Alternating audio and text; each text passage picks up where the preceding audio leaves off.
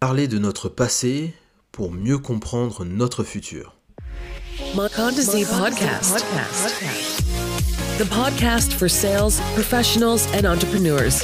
Grow your sales, grow your business. business. Bonjour à tous, bienvenue sur le podcast de Mokonzi. Je m'appelle Kevin Noumazala et je suis le fondateur de Mokonzi et de son podcast. Mokonzi a une mission simple, c'est de pouvoir développer l'attractivité commerciale des startups congolaises et africaines. Et pour ce faire, nous allons valoriser donc euh, des produits euh, congolais. Nous allons aussi valoriser notre histoire, nous allons valoriser notre culture, notre identité. Et c'est ce que nous faisons à travers le podcast. Et pour cette euh, nouvelle mini-série que nous lançons, c'est une mini-série qui portera sur l'histoire du Congo. Nous allons inviter trois intervenants qui vont nous parler d'histoire, qui vont nous parler de leur amour aussi de cette histoire et de cette identité culturelle, car eux-mêmes sont congolais de prime abord.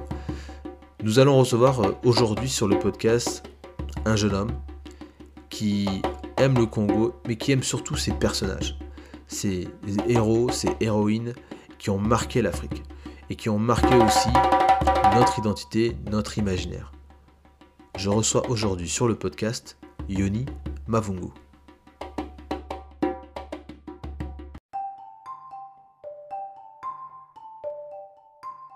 Yoni, comment tu vas? Ah, ça va très bien et toi? Ben, Ça va super, ça va super. Euh, je suis très content que tu sois là sur le podcast aujourd'hui. Euh, est-ce que tu peux te présenter pour ceux qui ne te connaîtraient pas encore? Ok, bah, je vais me présenter. Donc déjà, bonsoir à tous, bonsoir à tous les auditeurs. Je me présente. Yoni Mavungu, 30 ans, né à Paris. Et je suis, comme l'a dit très bien Kevin, je suis derrière la page Congo et en même temps, dans la vie civile, je suis euh, titulaire d'un diplôme euh, grande école d'école de commerce de l'ESTRN School of Business et aussi euh, contrôleur financier dans un groupe international. Donc, je vis en France actuellement et grâce à mon travail, je fais des navettes souvent entre la France et notre si beau continent qu'est l'Afrique. Très bien, très bien, très bien.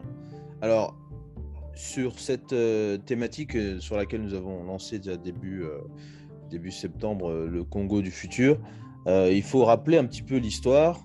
Il faut rappeler un petit peu les d'où nous venons parce que je pense que c'est très très important. Euh, il y a beaucoup de choses qui touchent justement à l'histoire du Congo, à l'histoire des, peuples africains, des peuples noirs. Donc, dans cet entretien qu'on va avoir, on va, on va d'abord découvrir qui est Yoni Mavungu dans un premier temps et ce qu'il fait avec Wakongo, ce qu'il motive. Et puis, on va essayer de regarder un petit peu cette, euh, cette grande thématique euh, qui est de plus en plus en vogue en ce moment, euh, qui est ce retour vers l'Afrique, où on a justement des, des afro-descendants, ce qu'on appelle des afro-descendants, qui souhaitent revenir vers l'Afrique, qui souhaitent quitter ces pays européens, ces pays occidentaux, ces sociétés occidentales, pour retourner un petit peu vers leurs racines, vers leurs ancêtres. Donc on va parler un petit peu de ça un petit peu après.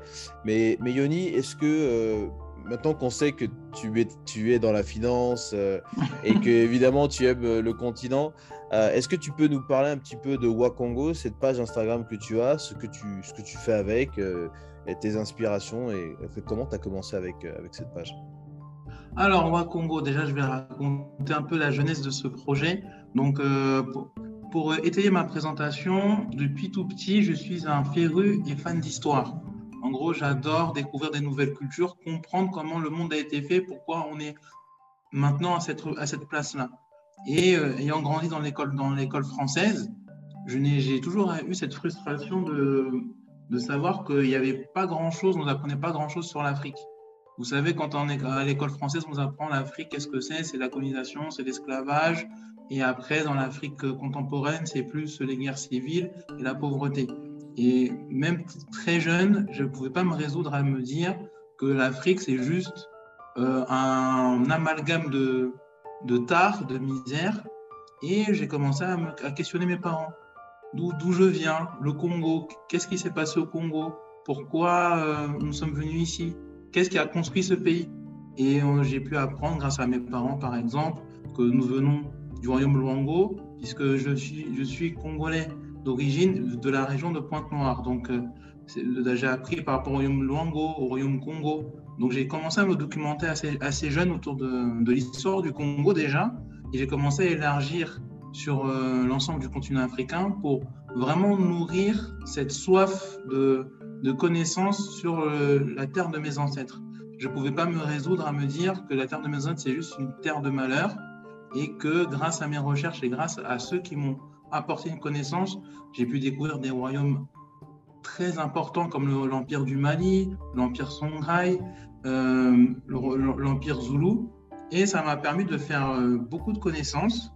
Et euh, l'année 2018, une année très importante puisque c'est là où j'ai créé, j'ai lancé Wakongo, je me suis dit, avec les réseaux sociaux, avec l'ensemble des connaissances qu'on peut avoir très facilement, il serait égoïste d'accumuler du savoir juste pour, comment dire ça de manière un peu triviale faire le beau dans les, dans les, dans les dîners pour dire oui, ok, je connais pas mal de choses sur l'Afrique, donc euh, me mettre en avant mes connaissances.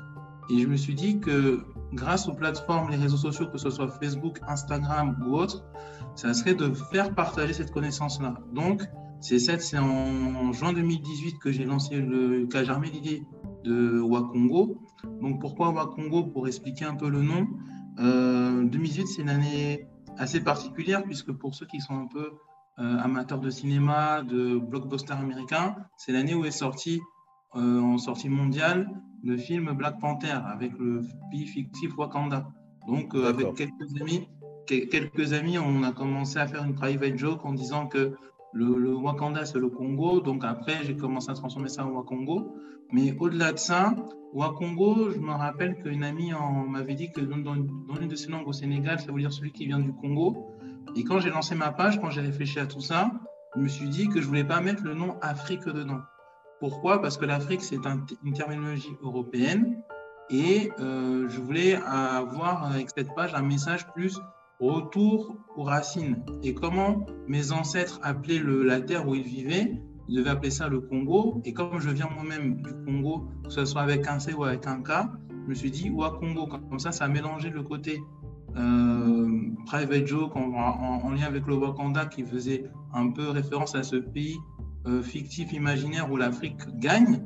en même temps, dire aussi que je m'enracine par rapport à ce que, l'Afrique m'a apporté, qui est mes origines Congo, congolaises.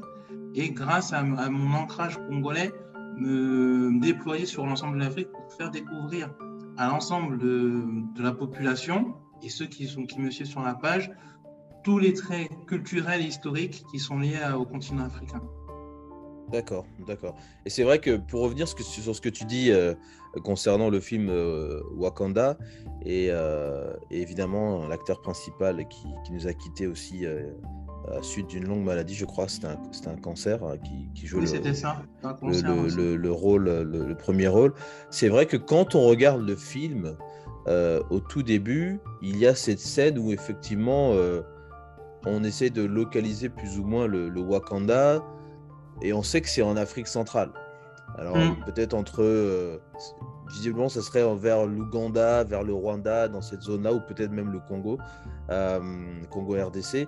Mais c'est, on sait que c'est en Afrique centrale. Et effectivement, cette image d'une, nation africaine euh, qui, euh, qui est prospère, qui, qui, a, qui a la pointe de la technologie, qui est très très avancée, effectivement, ça, ça nous laisse rêveur parce que finalement, on se dit, mais on pourrait aussi avoir un, pays comme ça, on pourrait avoir un, continent à, cette image-là.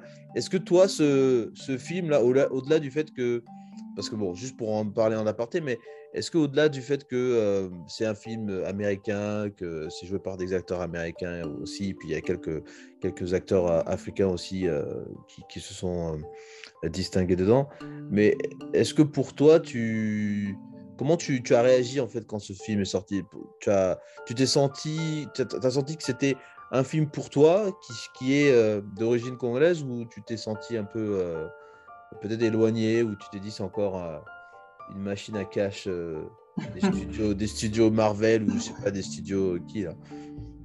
Non, mais honnêtement, après, bon, euh, on est, tout, on est des adultes, donc on sait toujours ce qu'il y a derrière, c'est toujours une machine à cash, etc.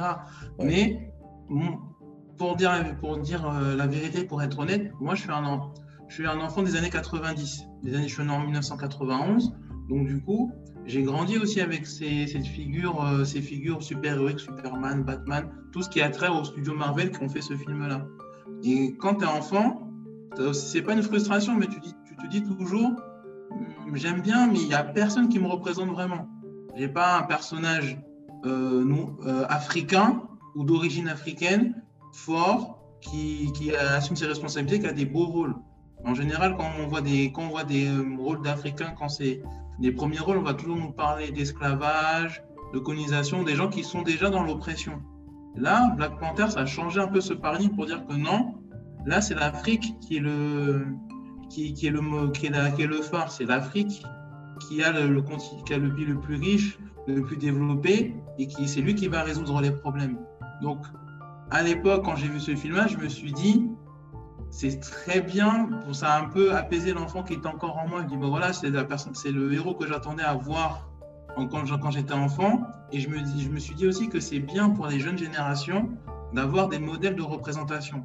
Parce que que ça soit en Afrique ou même les enfants qui sont dans la diaspora, que ce soit en Amérique ou en Europe ou autre, on n'a pas tellement de modèles, que ce soit réel ou fictif, où on peut dire oui, c'est sur ces personnes-là que je vais me, je vais me, vais me, reporter sur ce, personnage que j'ai visionné.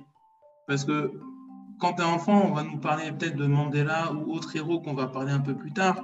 Mais un enfant, il va surtout voir ce qui va voir, ce qui va l'amuser, ce qui va attirer son attention. Et ça, j'ai reconnu ça dans Black Panther. Malgré le fait qu'on sait que c'est une grosse machine américaine qui, va, qui est faite pour générer du cash et qu'on sait pourquoi ils l'ont fait, parce qu'ils ont très bien compris ce qu'ils devaient faire, puisque ils ont mis en avant beaucoup de cultures africaines, même le nom Wakanda, pour ceux qui maîtrisent un peu le Kikongo, le Kituba, ça vient de Likanda. Likanda, ça veut dire la famille. Donc, mhm. encore, une fois, même là, quand tu entends Wakanda, tu dis, bon, ça sonne encore congolais. Donc, c'est pour ça que j'ai un peu toujours forcé sur cette, euh, cette lignée-là. Mais ce film-là, c'est pour ça qu'il m'a parlé. Au-delà de toutes les considérations mercantiles qu'il y a derrière, ça répondait à un besoin de représentation. Et ça, de, ça, je pense que ça fait partie de, ces facteurs qui ont relancé pour dans certains cette envie, soit de découvrir le continent de, leur, de leurs parents, soit pour les Afro-Caribéens, les Afro-Américains, de se dire oui, je dois aussi découvrir cette terre où ont vécu mes ancêtres. En tout cas, c'est ce que moi j'ai ressenti en, voyant ce film-là. En tout cas, ça a clairement, euh, je dirais, lancé euh, quelque chose. Ça, ça, a eu un impact. Hein, parce que moi, je me souviens avoir vu ce film à Brazzaville et, tout le monde s'est précipité pour voir ce film. Je pense pas qu'il y ait eu le même engouement quand on a eu les, les films d'Avengers, des films euh, qui sont un petit peu dans, hein, dans, ce, dans ce modèle de science-fiction, euh, parce que vraiment là, ça a touché des gens, euh, et je crois qu'il y, y, a un deuxième volet qui, qui est en préparation. qui se prépare, oui. Et dont le débat effectivement est de savoir qui va, qui va remplacer le, le, roi T'Challa. Euh, qui, euh, qui, est donc euh, le, le, personnage principal et qui est donc Black Panther dans, dans le film. moi, je, je, parce que je, quand je parcours ta page, alors il faut savoir, hein, Wakongo, donc c'est sur Instagram, hein, il y, y, a plus de, de 4000, 4800 personnes qui, qui, te suivent, donc c'est quand même une, une, grosse, grosse communauté de, de personnes qui, alors je suppose, ont un lien avec l'Afrique ou peut-être sont eux-mêmes afro-descendants ou sont africains eux-mêmes. Il y a beaucoup de portraits. Euh, que je vois sur ta page. Euh, beaucoup de, de, personnalités, hommes, femmes, euh, de personnes qui sont soit afrodescendantes, soit des personnes qui sont africains et qui, se, qui n'ont pas, enfin, il n'y a pas besoin de revendiquer hein, qu'ils, sont, qu'ils le sont. est-ce que tu peux peut-être nous partager un ou deux portraits que toi tu aimes particulièrement, qui t'ont marqué sur, sur ta page, que tu, que, tu, as partagé avec ta communauté? Donc, euh, des portraits qui m'ont marqué, bah, je vais t'en citer trois. D'accord. Donc, euh, le, le, premier, c'est ça faisait parmi les premiers que j'ai, j'ai publiés. Parce que, en tant que Congolais, j'ai voulu déjà chercher les héros, les personnes, les personnalités qui viennent du, du pays de mes parents, du pays où mes, mes ancêtres ont, ont, grandi. Donc, c'était André Grenard-Massois. Donc, euh, André, André Grenard-Massois, pourquoi j'ai parlé de lui en premier? Parce que euh, c'était euh, très peu de gens le savent, même au Congo, parfois on oublie, je pense, que c'était l'un des précurseurs des mouvements d'indépendance. Puisque bien avant qu'on ait les Lumumba, avant qu'on ait les Kwame Nkrumah, bien avant qu'on ait ces figures à, la Sékou qui vont revendiquer l'indépendance de l'Afrique, André Massoua, alors qu'il était soldat français, qui a fait partie de l'armée française, il avait mis en place une association, l'amicale des ressortissants d'Afrique équatoriale française, pour justement non pas demander l'indépendance, parce que je pense qu'à son époque, c'était encore inconcevable de se dire qu'on va être indépendant face à ce mastodonte qu'était la France à l'époque. Mais il avait déjà mis les bases en disant que nous sommes des êtres humains et nous méritons d'avoir les mêmes droits que les Européens. Et il a commencé à même faire peur à l'autorité française qui l'ont déporté au Tchad, qui, qui, l'ont mis en prison et qui est mort. Même sa circonstance de sa mort a été, était très floue, tellement floue que ça crée même un mouvement spirituel, Maswati. Et je, voulais parler de lui parce que ce sont des personnages qui ont, posé les premières pierres euh, du, euh, de, l'émancipation africaine, mais malheureusement euh, ne sont pas assez mis en avant, que ce soit par, déjà par les Africains en général, mais les Congolais en particulier, qui ne se rendent pas compte que s'il y a cette conscience en Afrique, en Afrique centrale, comme on peut dire, c'est aussi grâce à ces personnalités-là qui ont combattu euh, l'autorité euh, l'autorité coloniale. Donc ça, c'est le premier, c'est le premier portrait, euh, quand je, faisais mes débuts, qui, qui m'avait beaucoup marqué. Alors, si, tu, si, tu, permets, si tu permets, parce que j'aime beaucoup ce que tu as écrit en fait sur, sur ta page Instagram, justement sur, sur Matsoi. tu, tu, dis donc créateur de l'amicale des originaires de l'AEF en 1926 à Paris, André Matsoi sera l'un des premiers visages de la contestation du régime colonial au Congo-Brazzaville face à l'importance grandissante de ce tirailleur de fonction qui sera condamné donc, par l'administration coloniale en 1930 à Brazzaville et sera déporté au Tchad. Matsoi disparaîtra après sa déportation. Ce héros congolais sera à l'origine du mouvement politique religieux, le trouve moi, je trouve ça excellent. Je trouve ça euh, vraiment très, très beau de, de, mettre un petit peu en lumière euh, euh, comme, tu, comme tu le fais. Alors vas-y, tu avais un, deuxième, un deuxième profil, un deuxième portrait? Deux, deux, sur trois. Donc là, c'est le deuxième que je vais évoquer. Et là, on va partir plus loin dans l'histoire. Et c'est l'une des héroïnes que j'ai découvert quand je faisais mes recherches beaucoup plus jeune. Donc, quand j'ai écrit sur elle, j'étais vraiment content de, de, le faire ben, c'est Kimba Vita. Kimba Vita, parce que quand, quand je me rappellerai toujours quand j'ai commencé à faire mes premières recherches, mais c'était avant que je commence pas mais même quand j'étais dans les années collège, on me, je fais mes recherches, on me dit bon, il y a une Jeanne d'Arc, euh, une Jeanne d'Arc congolaise, en tout cas africaine. Et euh, pour avoir fait l'école en France, on se rend compte qu'est-ce que c'est Jeanne d'Arc pour les Français. C'est la libératrice de la France, celle qui a bouter les Anglais hors de France, comme on dit, comme dit la formule.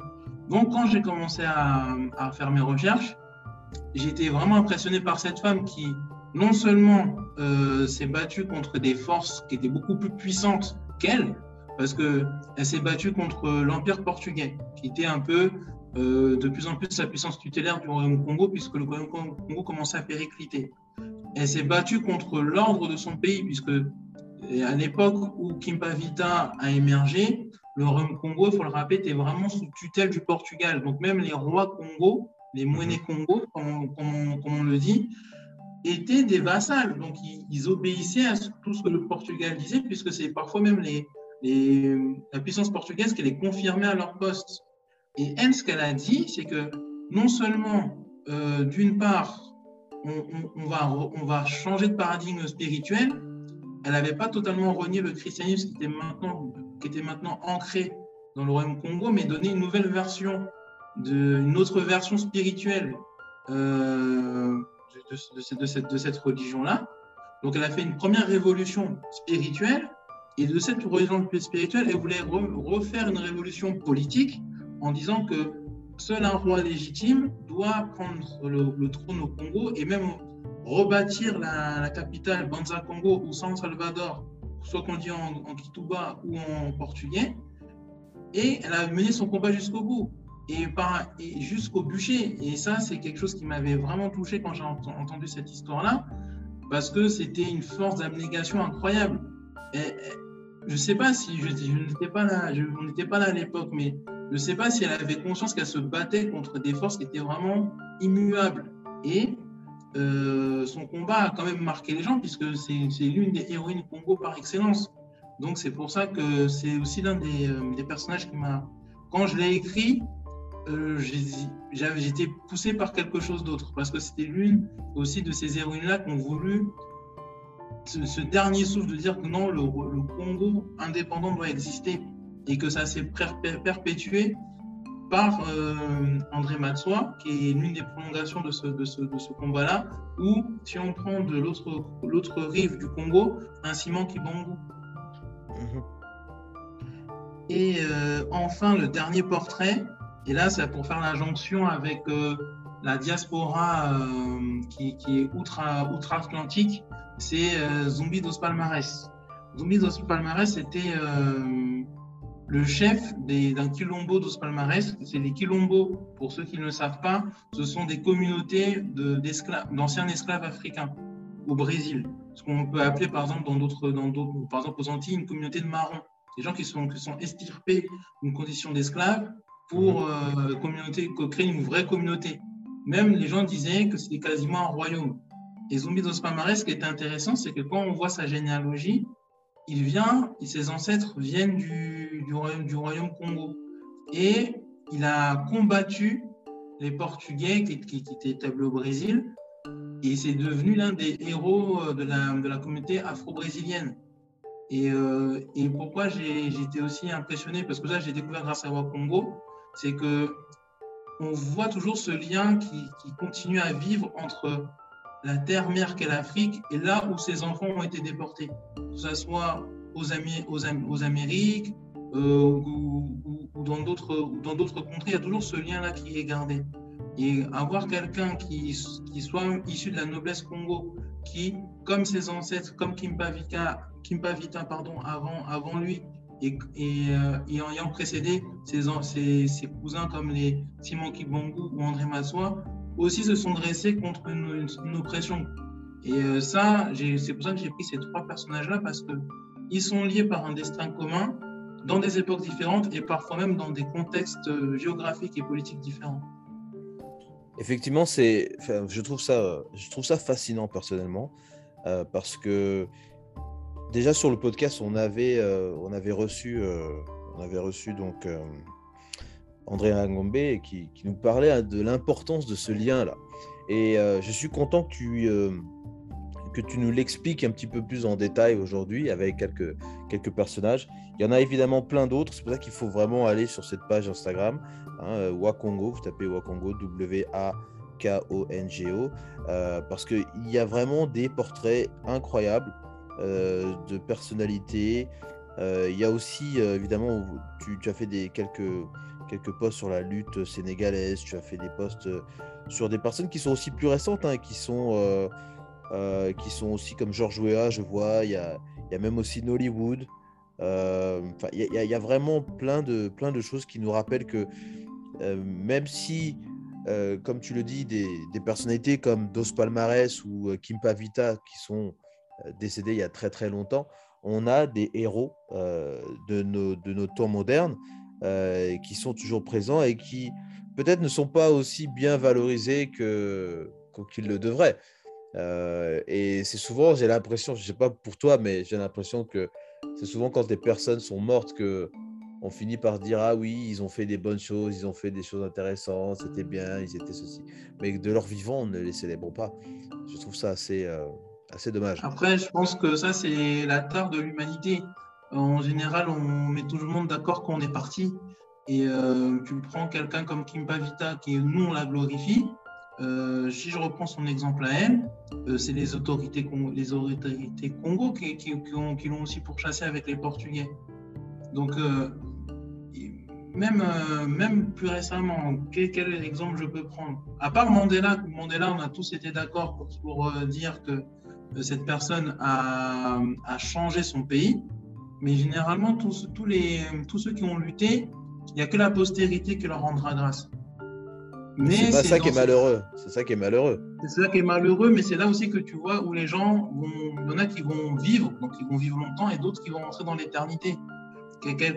Par exemple, si je prends ceux qui ont pourchassé Kimba Vita, ceux qui ont pourchassé, ceux qui ont, si je prends Lumumba, ceux qui ont pourchassé Lumumba, ils l'ont rendu aux Belges, aux Américains, leur, leur mémoire a disparu. Quelqu'un comme Lumumba, il est rentré dans l'éternité, même pour, pour, pour 100 ans encore. Mm. Donc, je pense que c'est un fardeau pour ceux qui se sont levés, mais parce que la grâce qu'ils ont après, elle est beaucoup plus grande, puisqu'on reconnaîtra toujours ce qu'ils ont fait. Mais c'est vrai que c'est quand, quand même dommage qu'on doive attendre ce sacrifice-là pour qu'on reconnaisse l'œuvre des gens.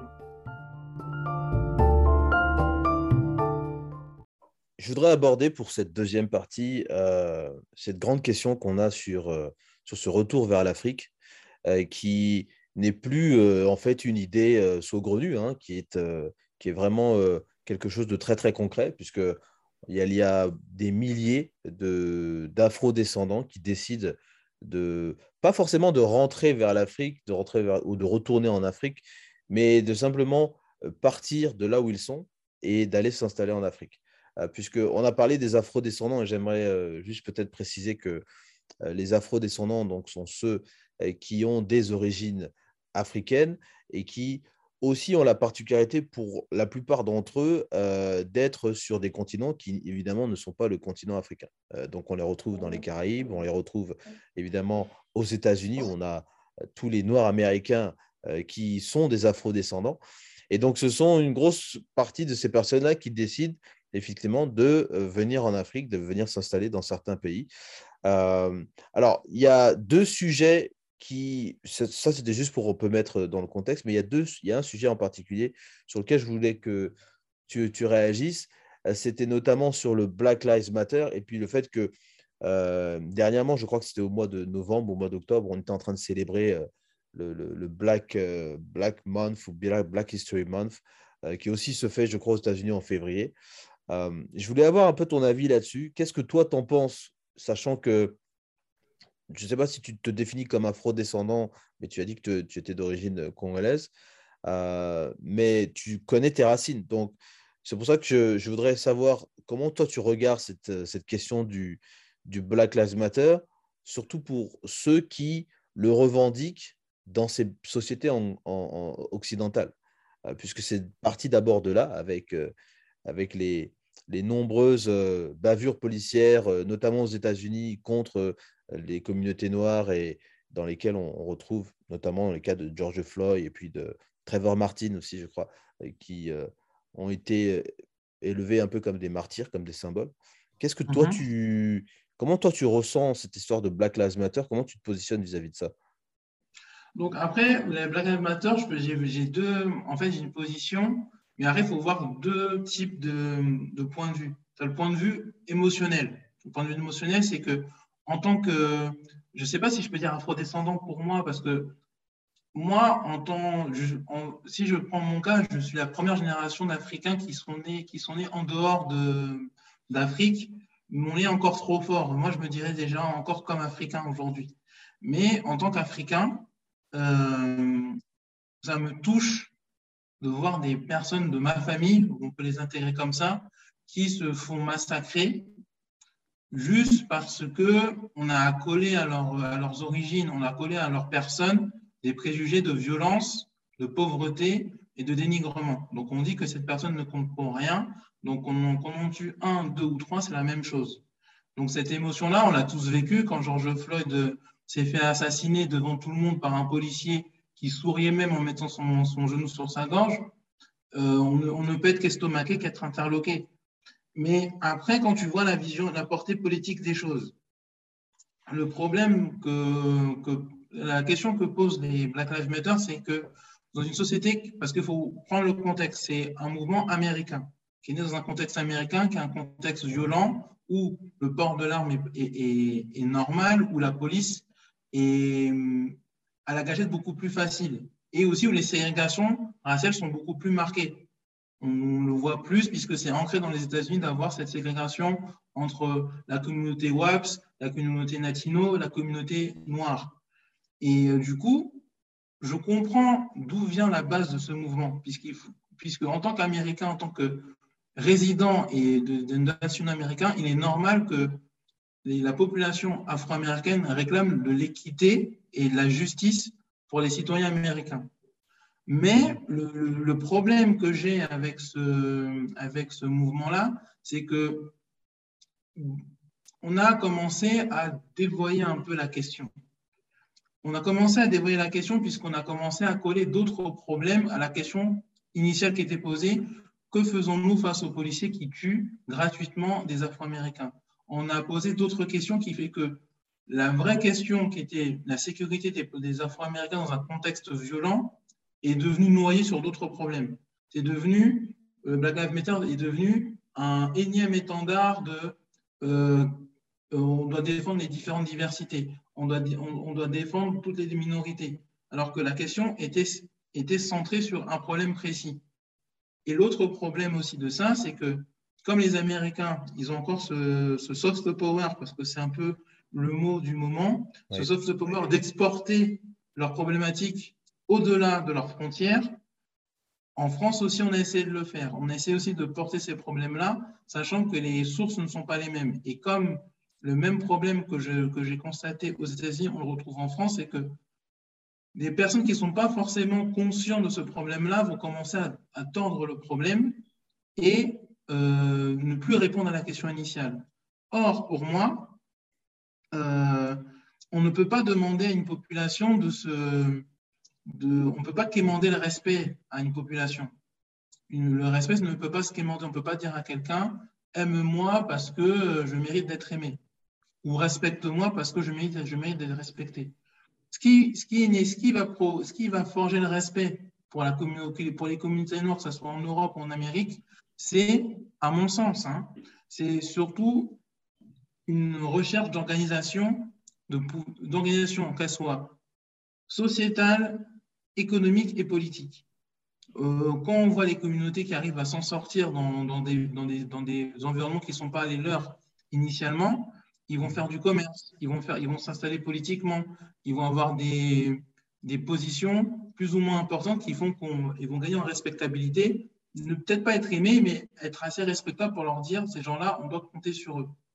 Et le problème aux États, que ce soit aux États-Unis ou en Europe, particulièrement en France, parce que je connais plus le sujet français puisque je vis ici, c'est que les communautés africaines, on, a plus, on nous a plus habitués à être dans la complainte à dire non, on doit nous aimer parce que nous sommes différents, alors que ce que nous devons inculquer à notre communauté, c'est juste, c'est plus de dire le, monde en, face de nous est peut-être hostile, on va se dresser, se mettre debout et avoir les bases justement pour devenir cette des personnes au moins respectables qui font que en face de nous, on pourra avoir du répondant. Et le problème de Black Lives Matter pour le moment, c'est qu'on va contonner les populations dans une complainte qui est légitime puisqu'il y a de la violence, il y a, de l'injustice, mais on ne va pas chercher à les élever plus loin pour se dire on a dénoncé la violence, mais il faut que nous-mêmes, nous travaillions pour nous dire on va aller encore plus loin pour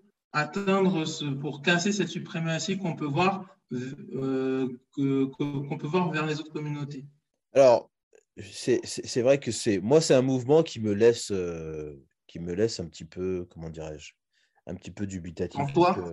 Bah oui, parce que c'est-à-dire que euh, évidemment, quand on, on, doit se mettre aussi à la place de ces personnes-là, hein, parce que notamment pour les Noirs américains qui, à mon avis, sont ceux qui sont dans une, dans une situation peut-être beaucoup plus complexe que peut-être d'autres communautés d'afro-descendants dans, dans, le monde, pour la simple et bonne raison que eux sont vraiment déracinés, c'est-à-dire que les, communautés qu'on retrouve, euh, enfin, communautés si on peut appeler ça comme ça, mais ces, descendants d'esclaves qui, qui ont été, euh, qui ont été euh, emmenés de force vers, les territoires américains, et donc ça inclut aussi évidemment les, Caraïbes, certains d'entre eux se sont constitués en, État. On l'a vu avec Haïti, on le voit avec, des, pays comme la Barbade, le Brésil, enfin, tous ces pays sont, devenus des États. Donc aujourd'hui, les gens peuvent se raccrocher à une forme d'identité. Mais il est vrai que pour les Américains, euh, on sait que l'Amérique est un pays blanc, hein, c'est un pays, un pays blanc, au même titre que la France, au même titre que le Royaume-Uni ou même la Belgique. Et, donc, pour ces, ces afro, ces afro-américains, se faire une place, c'est extrêmement difficile, compte tenu du fait que on a eu la ségrégation dans, dans, ce pays, hein, qui est une forme d'apartheid. Bon, mmh si ce n'est pas même exactement la même chose, mais bon, vu peut-être différemment et, établi un petit peu avec quelques nuances. Mais pour moi, c'est, enfin, vraiment, je vois là, je vois vraiment une, une, une, identité. Enfin, je trouve ça exactement pareil. et il est vrai, comme tu le dis, il y a, il y a une sorte d'amalgame de, de, lutte, et je crois que c'est ce qu'on était en train de, de, se dire aussi en aparté, vis-à-vis de ce, de ce, de ce, comment de ce mouvement Black Lives Matter. Moi, j'ai trouvé, alors il y a un lien, parce que sur le, ils ont un site internet, évidemment, c'est une, sorte de mouvement qui s'organise et qui publie aussi des, des, articles, des choses comme ça, et qui essaye de, de développer sa communauté, qui essaye de, euh, de prôner, je dirais, une sorte de position pro-black dans, dans, tout ce qu'ils font.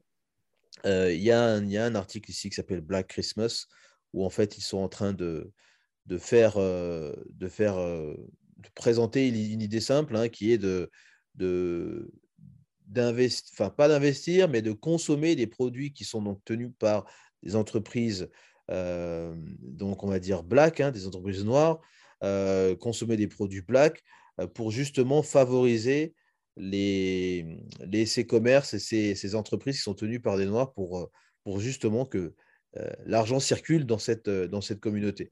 Ils vont même jusqu'à expliquer ici que le capitalisme n'aime pas les noirs, donc entendu ici le capitalisme détenu par les Blancs, donc les entreprises détenues par, par les Blancs. Bon, il y a, y a, beaucoup de choses dans ce genre d'article. Hein, je ne vais pas, je vais pas tout, mmh. tout expliquer ici, pas leur faire plus de pub que ça. Mais, mais moi, voilà, à titre personnel, c'est ce mot black qui, moi, me gêne beaucoup.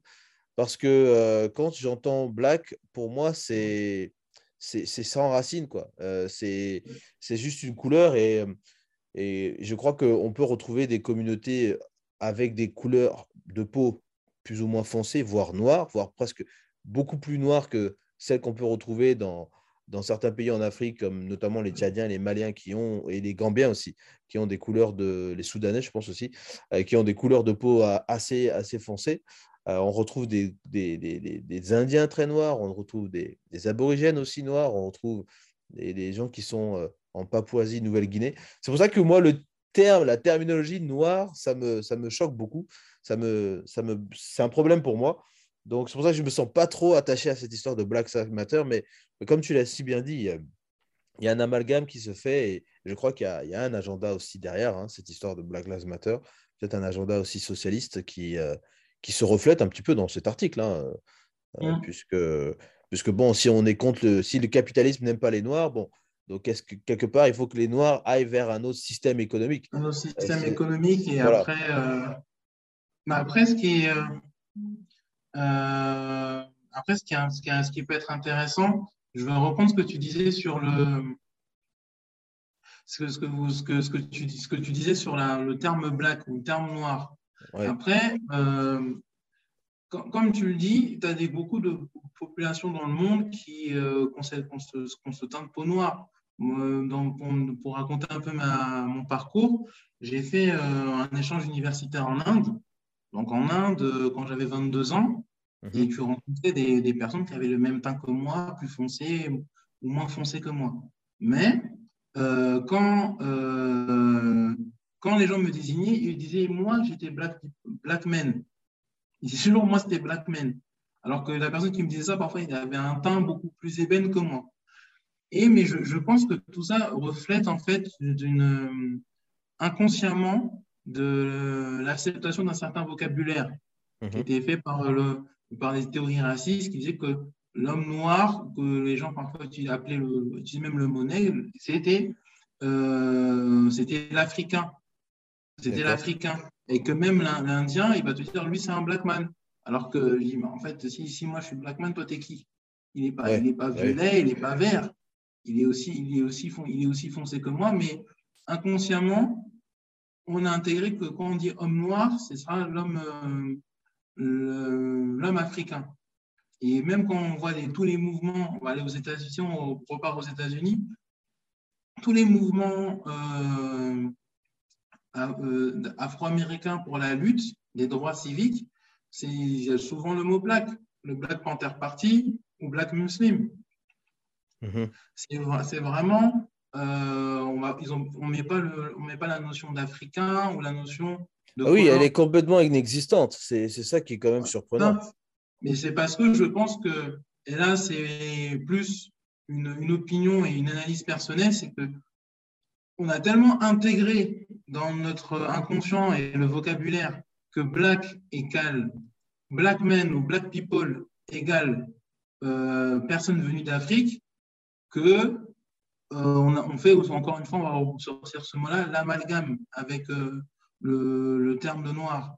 Alors que, comme tu l'as si bien dit, tu peux être noir sans être africain. Un aborigène, est-ce qu'il est africain? Après, on pourra toujours nous dire que peut-être les ancêtres il y a un million d'années, un milliard d'années sur l'Empire égyptien qui ont pu voyager et venir là-bas, mais est-ce qu'un aborigène va se sentir forcément africain? Est-ce qu'un Indien, et là je peux vous dire que non, un Indien, aussi foncé soit-il, ne se sentira jamais africain, alors qu'il est noir.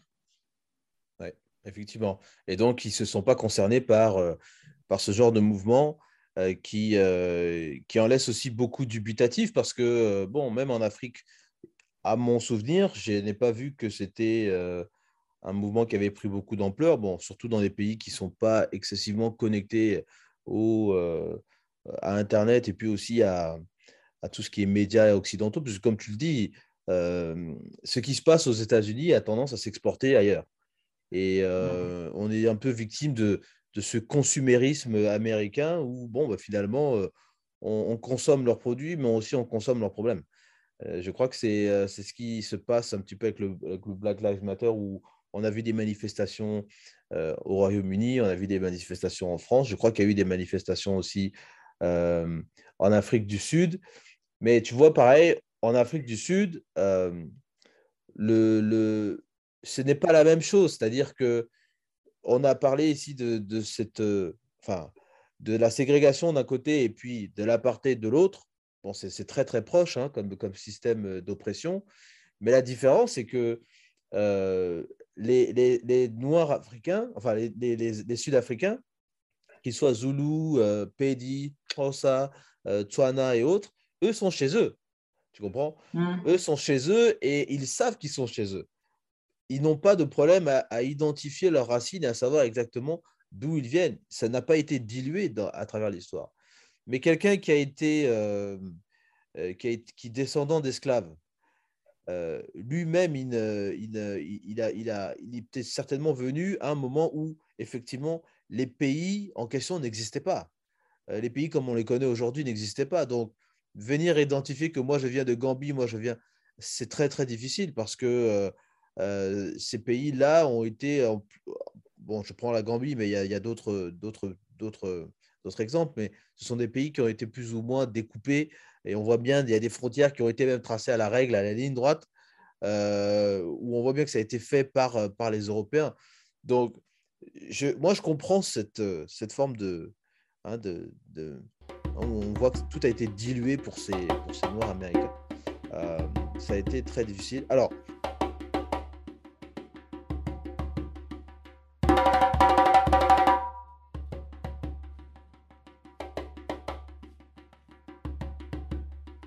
Il y a un point que j'aimerais peut-être voir avec toi, euh, parce qu'en 2019, a été, euh, l'année 2019 a été évidemment une année euh, particulière parce qu'elle a marqué donc le départ du premier bateau d'esclaves qui donc représente à peu près 400 ans hein, jusqu'à aujourd'hui donc de, cette période d'esclavage, de cette période trouble euh, pour l'Afrique, mais aussi de cette période très sombre pour, pour l'Europe, hein, parce que ce sont les Européens qui, à travers ce commerce triangulaire, ont, ont, gagné beaucoup d'argent, ont, pu investir, euh, euh, je dirais, dans, dans, ces nouveaux pays qui étaient le Brésil, l'Uruguay, l'Argentine, etc., et les Caraïbes aussi. mais au Ghana particulièrement, et c'est de ça que je voulais te, te, demander un petit peu, savoir quel, quel, est ton point de vue là-dessus. On a parlé de ce qu'on appelle the Year of Return, donc l'année du retour. Euh, pour mmh marquer donc euh, ces 400 ans euh, du, départ de ce premier bateau. Et donc beaucoup de gens qui sont donc afrodescendants, mais qui sont aussi d'origine ghanéenne, basés à l'étranger, sont rentrés donc au Ghana pour s'y installer ou pour simplement passer des vacances, pour reconnecter avec, avec ce pays. Ça a entraîné aussi d'autres. on parlait de communautés noires américaines, de familles qui ont décidé de tout laisser tomber aux États-Unis, de venir s'installer en Afrique. Toi, que, comment, tu, comment tu regardes Est-ce que tu as suivi déjà cette, cette, cette actualité? Et puis, est-ce que tu penses que c'est quelque chose qui pourrait se transposer au Congo? C'est-à-dire qu'on ait une immigration dans l'autre sens, inversée, je dirais, de ces, déjà de ces Congolais qui reviennent chez eux, mais qu'on ait des gens qui peut-être ont des racines lointaines avec le Congo et qui se disent, tiens, je vais euh, tenter le pas et puis aller m'installer au Congo. Donc, euh, pour répondre à ça, déjà, c'est vrai qu'il y a eu cette année Year, of Return, donc j'ai aussi suivi ça, puisque tu as pas mal d'acteurs américains, de chanteurs américains qui ont allé au Ghana, qui revalorisaient leur héritage africain. Même si vous vous rappelez, à la même période, il y a Beyoncé qui faisait des albums pour, qui mettait tout en œuvre pour revaloriser la racine de l'héritage africain. Mais il euh, ne faut pas oublier que ce n'est pas la première fois que les Afro, les Afro-Américains, au moins des États-Unis, ou même euh, dans d'autres euh, pays de la diaspora, ont voulu faire ce lien. Là, c'est l'Afrique qui a lancé ce lien-là, mais depuis longtemps, on veut créer cette connexion, même cette, ce rêve de retour. On, prend déjà Marcus Garvey, qui était un peu qu'on appelait à l'époque le roi des, du, panafricanisme. Quel était son projet? C'était ramener une majorité d'Afro-Américains sur la terre, sur la terre africaine. Euh, il y avait la même chose aussi quand on a créé des, nations comme le Liberia ou comme euh, euh, la Sierra Leone. Donc, le, Year of Return mis en place par le, par le Ghana est une nouvelle itération de ce, de ce lien qu'on veut construire en fait entre l'Afrique et ses enfants d'outre-mer. Donc, euh, c'est pour moi une, un lien important qu'on a consolidé parce que l'Afrique, parfois, elle l'oublie souvent mais c'est l'une des, c'est le continent qui a la plus grosse diaspora au monde. Euh, tu trouves des Africains partout. Les Afro-Américains, c'est une quasiment une population qui vit aux États-Unis. Tu vas au Brésil, je crois que c'est le, le Brésil, c'est le pays non africain où il y a plus de population afrodescendante. On va dans les Caraïbes, c'est quasiment que des pays d'afrodescendants. Donc, euh, il est nécessaire pour l'Afrique, et même pour son rayonnement, et même pour, développer, pour rayonner en termes de culture, de, de créer ces liens-là.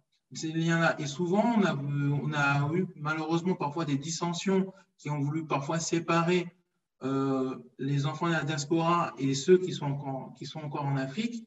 Mais il est nécessaire pour le développement africain, pour, son rayonnement culturel et même économique, qu'elle prenne conscience de son, de son, de son diaspora et que cette, cette diaspora soit aussi un agent du rayonnement africain. Donc, Là, le, pas fait par le Ghana est très intéressant et peut être un modèle pour d'autres pays.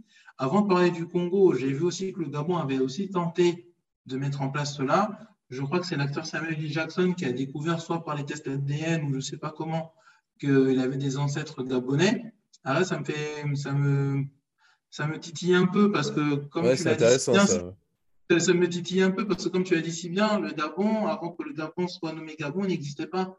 Donc, je ne suis pas sûr que les ancêtres de Samuel L. Jackson soient clairement gabonais. Peut-être qu'ils viennent d'une région au, Gabon, qui avec une population qui peut se trouver aussi au Cameroun, au Congo ou ah même en Guinée équatoriale. Mais bon, on ne peut plus dire que tu viens de telle zone, tu as besoin d'ancrer quelque part, donc il est gabonais. Donc euh, tant mieux pour C'est toute la complexité d'identifier les racines et les origines des uns et des autres, pour, surtout pour eux, pour les, les, les, les, les, enfin, Afro-Américains. Euh, et d'ailleurs, justement, sur, le, sur ce point, sur le Gabon, euh, Ludacris, euh, le rappeur et puis celui qu'on connaît qui est acteur aussi dans les, la franchise Fast and Furious, et a aussi détenteur d'un passeport gabonais, puisque je crois qu'il est marié à une gabonaise, il me semble.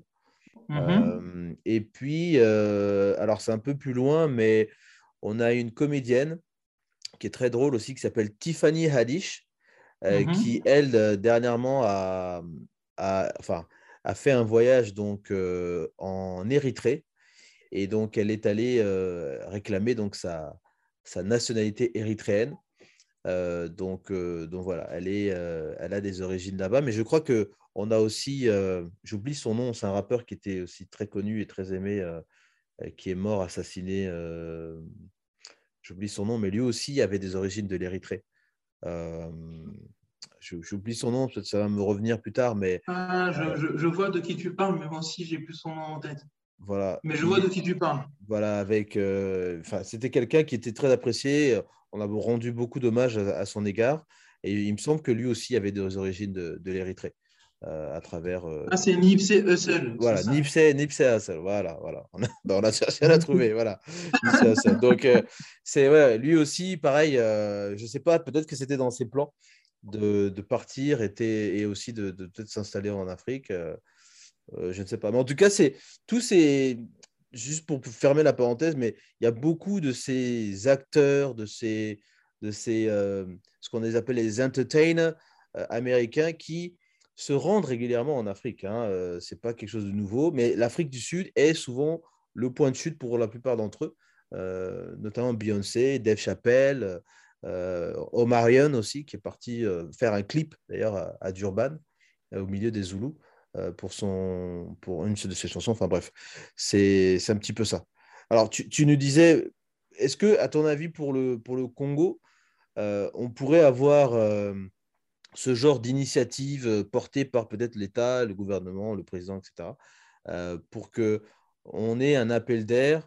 On a eu dernièrement le forum de recrutement de la diaspora avec le ministre de la, formation qualifiante et puis la directrice générale de, de l'agence congolaise pour l'emploi, qui sont venus à Paris pour, pour aussi, bon, c'était une opération de séduction, hein, il faut, faut, le dire. Bon, on, apprécie ce, on apprécie ce genre d'initiative. C'est vrai que c'est après la, première fois, puisque la diaspora congolaise, bon, elle est, il faut le dire, hein, euh, dans un courant de pensée assez radical, anti-régime, anti-Sassou, anti Donc, bon, on, on, le sait, il y en a quelques-uns qui se distinguent euh, là-dessus et il euh, n'y a pas de problème, c'est leur liberté d'expression.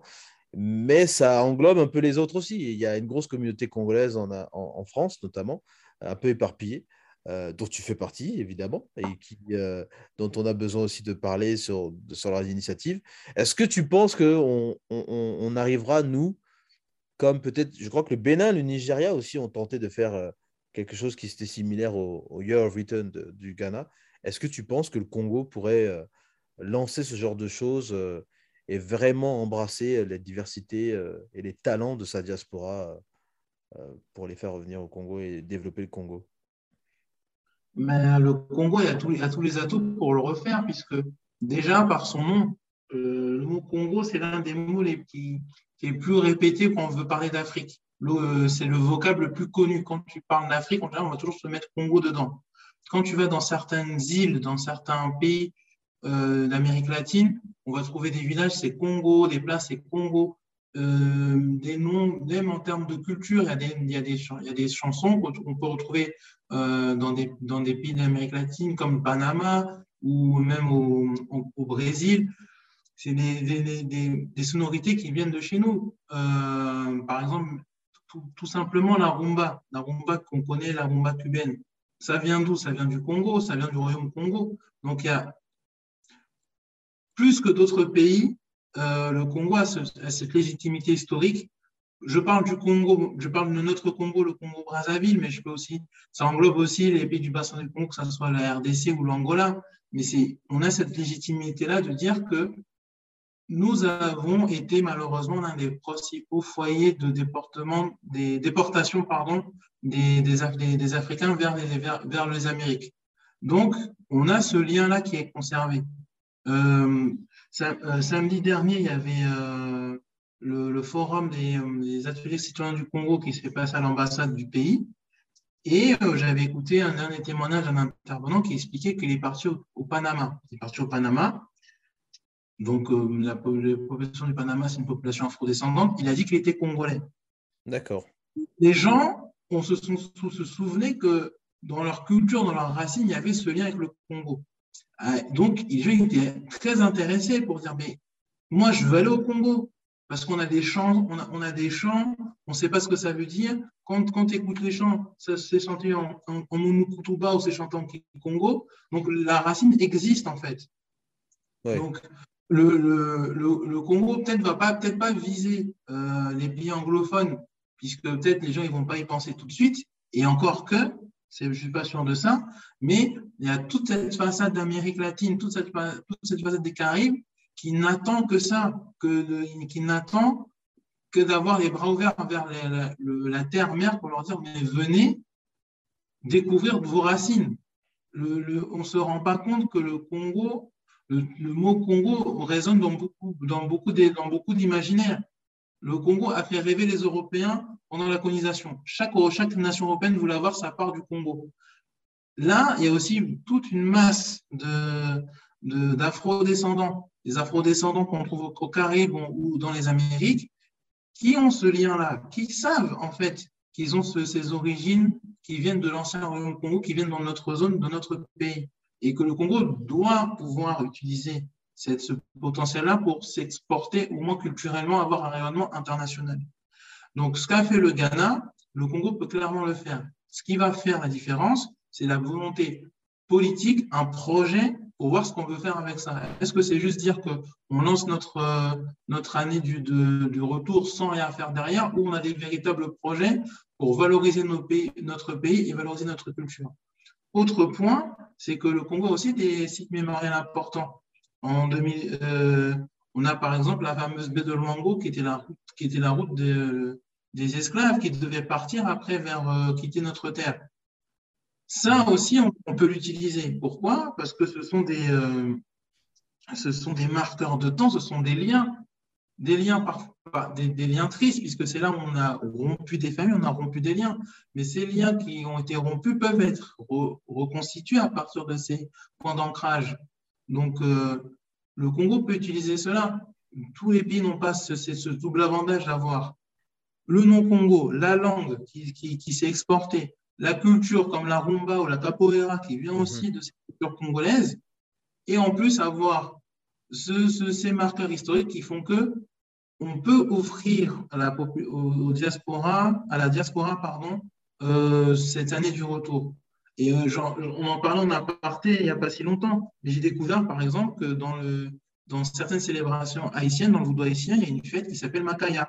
Pour tous les Congolais, vous connaissez tous des Makaya chez vous que ce soit des amis, de la famille. Mais moi, quand j'ai, quand je, t'avoue, Kevin, quand j'ai, découvert ça, j'étais interloqué. Je m'y attendez.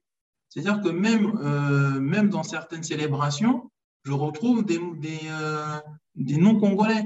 Et quand tu vas en Guadeloupe, tu as des, des familles, les Massengo par exemple. Massengo, c'est clairement congolais. Ils vont chanter des chansons, c'est Malembe dedans, ils ne savent pas ce que ça veut dire. Mais c'est, un point d'ancrage, en fait, tout ça. Et si le Ghana a pu le faire, alors que le Ghana en, tant que, en tant que pays, c'est peut-être moins ancré que le c'est moins ancré parce que euh, le, Ghana, c'est beaucoup, beaucoup, beaucoup d'ethnies. Le l'Empire du Ghana, c'est, il y a peut-être moins d'ancrage dans, les, dans, dans, les, dans, le, dans, la diaspora, alors que le mot Congo, ça parle à tout le monde. oui, c'est un mot universel en fait. C'est, c'est un mot qui est, qui est, connu partout. Et j'avais eu justement euh, euh, une discussion rapide avec avec Gervais Louembe, euh, euh, qui, euh, qui viendra sur le podcast. Hein, ça sera une petite exclue que je lasse.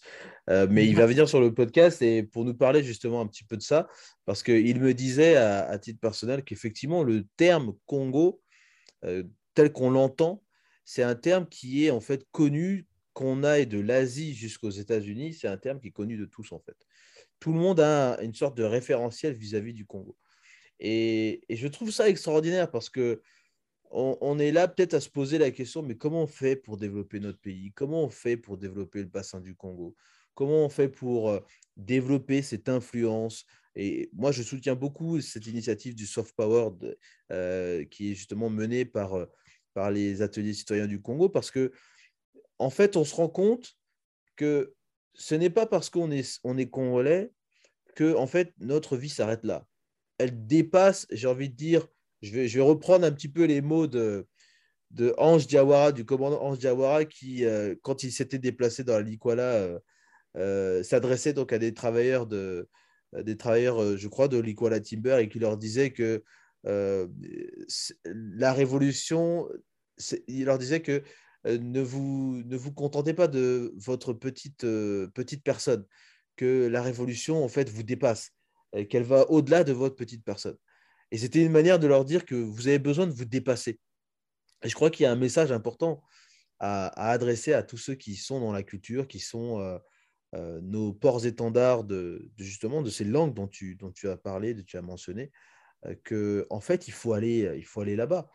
Je, crois que c'est ça. Moi, ça me donne envie d'aller au Panama, tu vois. j'ai envie, envie d'aller dans ces coins. Bon, je vais peut-être pas aller en Haïti parce que là-bas, ça, quand même, ça craint en ce moment. C'est, c'est hyper difficile, très très tendu la situation. Mais il y, a plein de, il y a plein d'îles dans les Caraïbes. D'ailleurs, au passage, pour ceux qui euh, ne suivent pas l'actualité, mais la Barbade, euh, qui était encore un territoire, euh, on va dire, sous le giron ou l'escarcelle de cet empire, de ce vieil empire britannique, a finalement pu obtenir donc cette, cette scission totale, puisqu'ils avaient eu leur indépendance il y a très longtemps, mais le chef de l'État c'était toujours la, reine d'Angleterre. Enfin, la, ils disent, en fait, dans les textes, c'est la famille royale. Puisque euh, si un prince ou une princesse de la famille royale britannique se rend dans ce territoire, il est euh, couronné aussi des honneurs euh, comme d'un chef d'État. donc, il, a un statut de chef d'État. Donc, il vient, il représente donc, donc la reine qui bon, est la maman de la plupart d'entre eux. Et donc, la Barbade a, est maintenant devenue une république. C'est quelque chose qui est donc tombé là euh, fin novembre. Euh, le prince Charles avait fait le déplacement euh, pour justement faire ce transfert de pouvoir. Il était venu représenter donc la reine Elisabeth II pour justement transférer ses pouvoirs de chef d'État à la nouvelle présidente qui, qui donc maintenant est chef de l'État de, de l'État de la République de la Barbade. Donc c'est mmh. bon, j'ai envie de dire c'est une bonne nouvelle parce que ça permet de, voilà, de, sortir de ça, mais il y a beaucoup de territoires, euh, territoires donc, dans les Caraïbes qui sont encore euh, sous l'escarcelle. Dans le Commonwealth, et donc euh, avec toujours la reine d'Angleterre en tant que... Mais ça va changer puisque je pense que la Barbade a ouvert une voie et que même les, Anglais ne sont pas les. la réflexion anglaise n'est pas la réflexion française. Je pense que eux, c'est pas trop leur problème. Si tant qu'on peut, tant qu'ils pourront faire du commerce avec eux, ça ira. Mais euh, c'est un pas, un pas nouveau et euh, ça permettra aussi à des pays à s'émanciper complètement et à sortir des scarcelles euh, occidentales. Et toi qui voulais voir un peu les pays de la diaspora, ben, je t'invite à aller à Salvador de Bahia. Salvador de Bahia, où c'est vraiment le cœur battant de la, du, du monde afro-brésilien. Mhm. Et là, c'est là que tu vois les, encore les liens entre ce qu'ont conservé les, la diaspora africaine, malgré le fait que ça fait plus de des centaines d'années qu'ils sont plus retournés, qui n'ont plus mis un pied sur le continent. Ouais, c'est ce genre de choses qu'il faut, qu'il faut faire, qu'il faut voir, et on se rendra compte en tant que Congolais, en tant qu'Africain, que euh, être Congolais, c'est pas seulement se dire je vis entre Brazzaville et Pointe-Noire ou entre Moussaka et euh, Dolisie c'est que être congolais, tu portes autre chose, quelque chose de beaucoup plus grand, et qu'il y a des gens qui connaissent ton pays, qui connaissent ta culture, et qui, qui se sentent aussi euh, dépositaires de cela. Et on a toujours dans ce projet de se dire l'année du retour, le rêve congolais, est-ce qu'il va exister On peut le proposer à toutes ces personnes de, la diaspora. Ouais, je, suis tout à fait d'accord. Et je suis même en train de réfléchir, en train de me dire que finalement, est-ce que euh, le concept de year of return, euh, c'est pas plutôt quelque chose qu'il faudrait faire à l'inverse, c'est-à-dire que on devrait peut-être nous, en tant que Congolais, en tant que, euh, je dirais, euh, porteurs de, cette culture Congo et de ces, langues, de ce patrimoine culturel, partir vers ces personnes et faire ce, pèlerinage, si on peut dire, pour, essayer de reconnecter ces populations au Congo, parce que c'est vrai que bon, euh, quand on voit un petit peu les choses, euh, c'est vrai que c'est pas facile aussi d'accéder à ces, pays. Il faut forcément passer par, ces, métropoles, par ces pays occidentaux. Mais je me, dis quelque part, est-ce que on n'aurait pas intérêt dans cet élan justement à aller, beaucoup plus vers eux, euh, à, comme tu l'as dit tout à l'heure, à vraiment proposer, quelque chose d'important, de, conséquent, d'ambitieux pour que ces personnes-là puissent se sentir reconnectés et puis se retrouver en fait ce qui leur appartient, leur véritable héritage, j'ai envie de dire. Moi, je suis très, suis très pro-diaspora parce que je suis convaincu que, bon, en l'état actuel des choses vis-à-vis du Congo, qui est évidemment dans un état économique très, très difficile, je me dis que si demain le Congo devient cette puissance, cette puissance émergente, j'ai envie de dire peut-être même à l'échelle du Rwanda, parce qu'on voit, on voit bien que le Rwanda, c'est aujourd'hui un pays qui a beaucoup fait durant ces dernières 20 ans.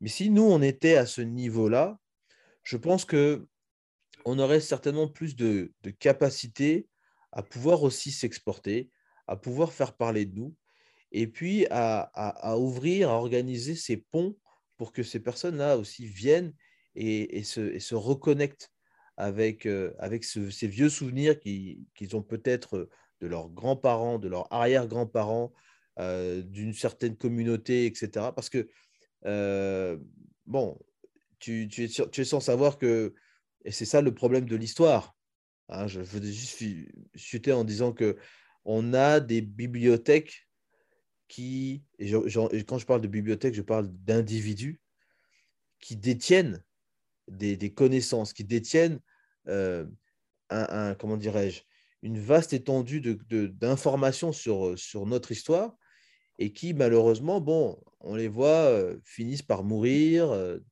ils disparaissent un peu dans l'oubli et on oublie, un, on oublie même comment ils ont apporté, comment ils ont pu euh, contribuer justement à notre essor, à notre, à notre vie.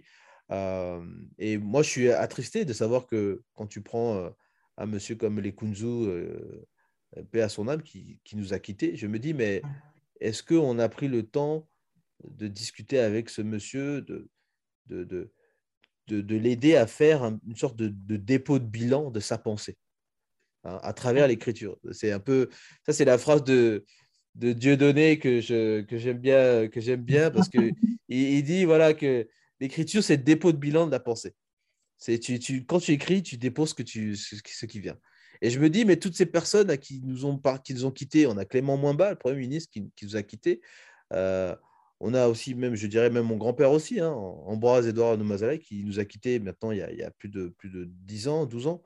Euh, toutes ces personnes-là sont, dépositaires de quelque chose. je me dis, euh, bon, à quel moment on va aller, on va prendre le temps de, tu vois, de, discuter avec eux, de s'asseoir et qu'ils nous, nous, retracent l'histoire selon leur propre analyse. Euh... Leur paradigme, leur analyse. Mais c'est vrai que la transmission, c'est très important. Ah je reviens. C'est aussi pour ça que j'ai créé Wakongo, parce que là, j'utilise des outils modernes. Donc, c'est pour ça que ça, ça c'est beaucoup plus ludique. Mais pourquoi je l'ai fait aussi C'est parce que moi, j'ai une trentaine d'années. La majorité des choses que j'ai appris, soit on me les a comptées, soit je les ai recherchées.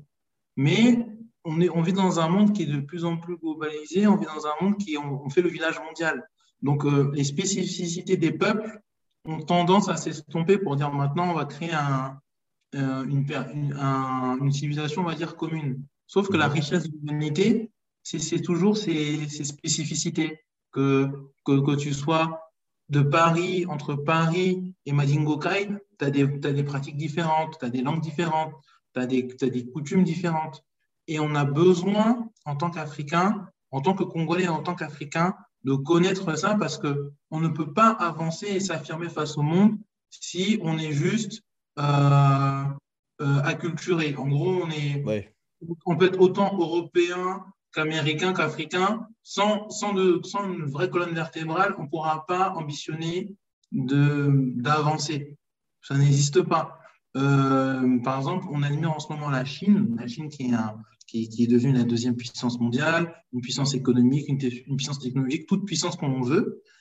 Mais la Chine, comment elle a fait pour se développer? Elle avait une ambition, et cette ambition est née et nourrie par leur culture. Parce que les, les, Chinois savaient que il y a fort longtemps, c'était l'un des empires les plus puissants au monde et qui vont retrouver leur place. Au Congo, on va parler du Congo et après ça va s'élargir à l'Afrique, on doit se rendre compte de notre, de notre potentiel. Comme tu l'as dit si bien euh, dans notre échange, euh, le, le, Congo, c'est pas n'importe quoi, c'est pas n'importe quel mot, c'est pas, c'est pas n'importe quelle histoire. On a, on a aussi apporté notre pierre à l'édifice de l'humanité et on doit savoir se rendre compte de cela. Et un Congolais doit se rendre fier, savoir discuter justement avec les, populations qui sont issues de sa culture, que ce soit au Brésil, en Haïti, au Panama ou autre, aussi parler à ses frères en Afrique. Et c'est comme ça qu'on pourra avancer, se développer, avoir cette, cette réappropriation culturelle. Là où je pense, en ce moment, on a tendance à plus s'acculturer, s'occidentaliser parce qu'on pense encore aujourd'hui que c'est ça la voie du progrès, alors que les grandes puissances ont montré qu'il faut partir sur ses propres bases et faire sur ses propres paradigmes, savoir les adapter pour jouer dans le jeu du capitalisme et du jeu de puissance, mais avoir sa propre base pour être assez fort pour affronter les autres. En tout cas, le mettre face aux autres.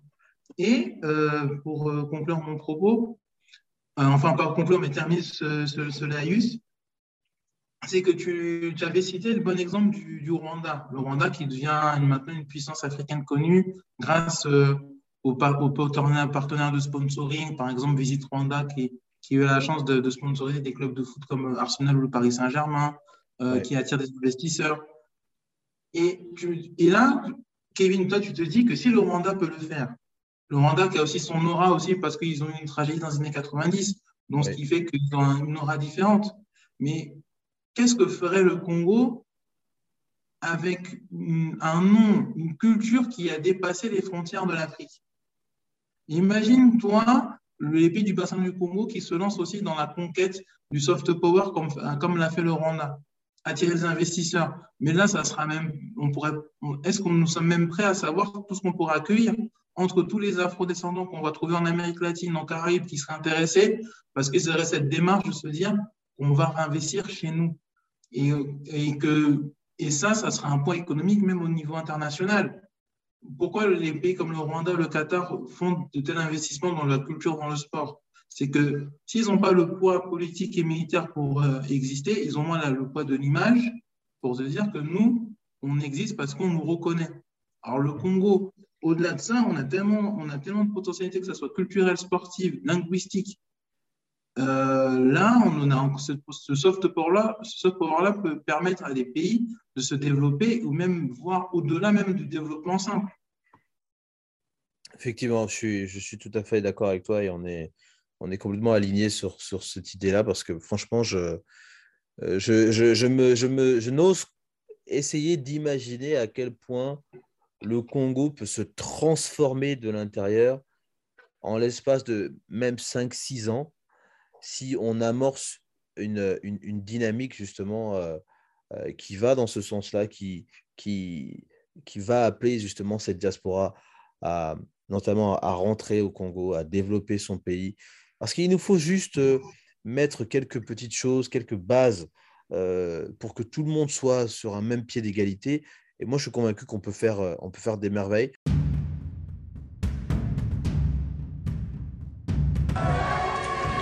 Congo-Brazzaville, août 1963.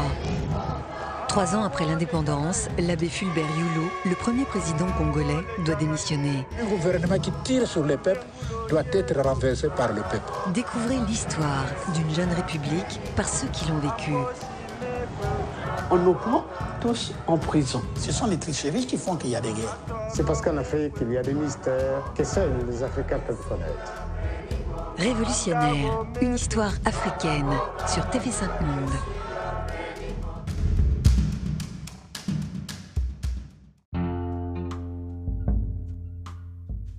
Alors, je voudrais terminer avec toi, euh, parce que c'est vrai que c'est un sujet, je pense qu'on peut aller jusqu'au bout de la nuit, mais il faut que voilà, il faut qu'on puisse terminer aussi. Alors, j'aimerais peut-être que c'est un peu la coutume qu'on hein, fait sur le podcast, euh, de poser un peu la question de savoir qu'est-ce que, quelles sont les trois choses que toi tu aimes euh, au Congo?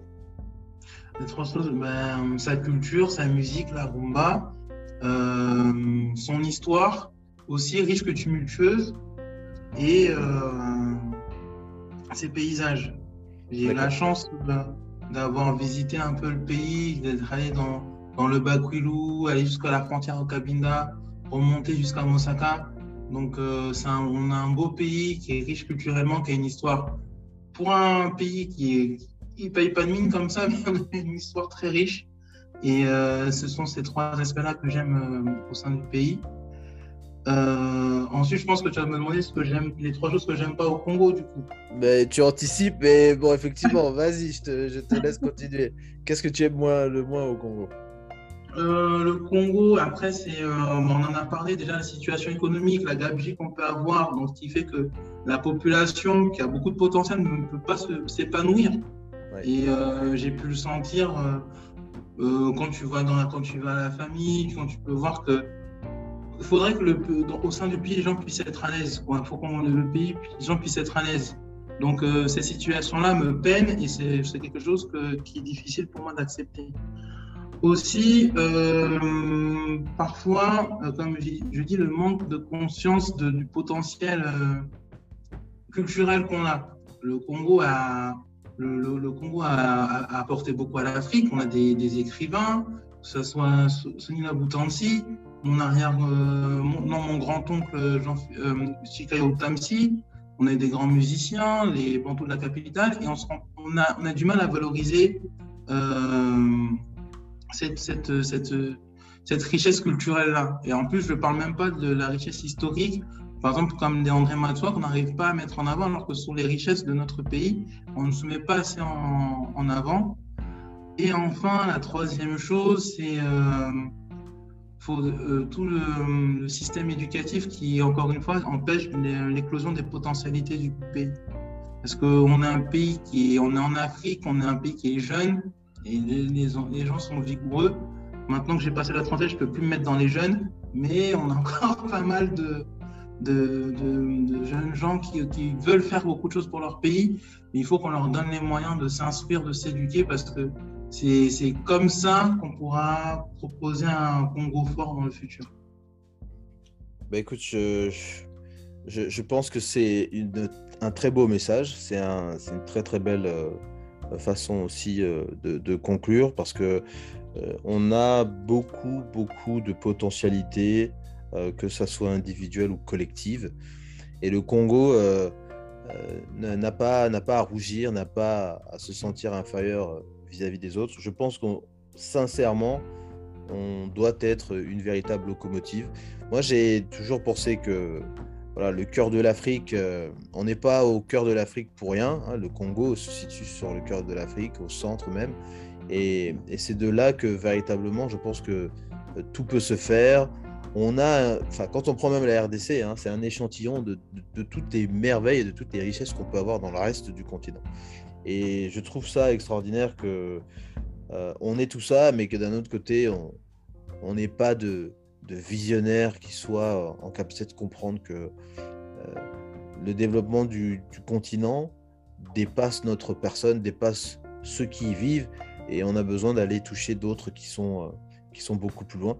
Euh, je crois que c'est vital pour, que ce soit pour notre survie, mais aussi pour, pour celle des autres, pour perpétuer donc notre, notre culture, notre identité, et puis, et puis tous les savoir-faire qu'on va pouvoir développer derrière. Bah, écoute, en tout cas, j'étais très ravi de, discuter de ce sujet avec toi. Je pense qu'il va falloir qu'on continue à, aussi promouvoir un message dans ce sens-là. Et je crois que les, les ACC euh, sont aussi euh, euh, à la. Comment dirais-je au travail, à la manœuvre, effectivement, je cherchais mes mots là, à la manœuvre pour, pour pouvoir développer tout ça. Mais en tout cas, c'était un plaisir de te, de te recevoir, monsieur Yoni Mavungu, hein, pour ceux qui euh, voudrais euh, le retrouver sur Instagram. Donc, euh, vous avez la page Wakongo avec de très très beaux profils, de très très beaux portraits de personnalités qui ont marqué l'histoire de l'Afrique, qui ont marqué l'histoire du Congo aussi, et d'autres personnalités qui sont des afro-descendants et qui marquent aussi tout, aussi notre, tout autant notre, notre imaginaire culturel, notre imaginaire, je dirais, identitaire, hein, pour qu'on puisse aller plus loin. On n'a pas parlé d'Alain Mabankou aussi, mais il fait partie aussi. de ces personnalités. Et d'ailleurs, euh, je viens de voir que il sera au Rwanda, à Kigali, notamment à l'Institut français du, Congo, enfin l'Institut français du Rwanda, pardon, euh, le 16 décembre, euh, le 16 décembre donc à Kigali. Bah, voilà, pour parler. C'est une, une, il y aura une séance de signature. Voilà, c'est extraordinaire. Hein. Il peut pas faire de de séances de dédicace de ses livres euh, au Congo et il peut les faire euh, au Rwanda. Au Rwanda. Ah, c'est des paradoxes comme ça. hein. Mais après, comme euh, il y a toute cette situation au Congo qui peut être compliquée, c'est pour ça qu'il faut qu'on qu'on puisse chercher la synergie pour, la, pour euh, la grandeur de notre pays. Parce que des écrivains comme ça, on, aura- on a eu beaucoup au Congo, mais il faut encore en profiter. Donc, euh, il faut se donner les moyens de faire briller le Congo autant qu'il peut l'être. Donc, euh, permettre aussi à un écrivain de retourner dans son pays pour promouvoir ses ouvrages et qu'il puisse aussi faire venir le Congo partout où il va. Effectivement. Yoni Mavongu, merci beaucoup. Merci à toi.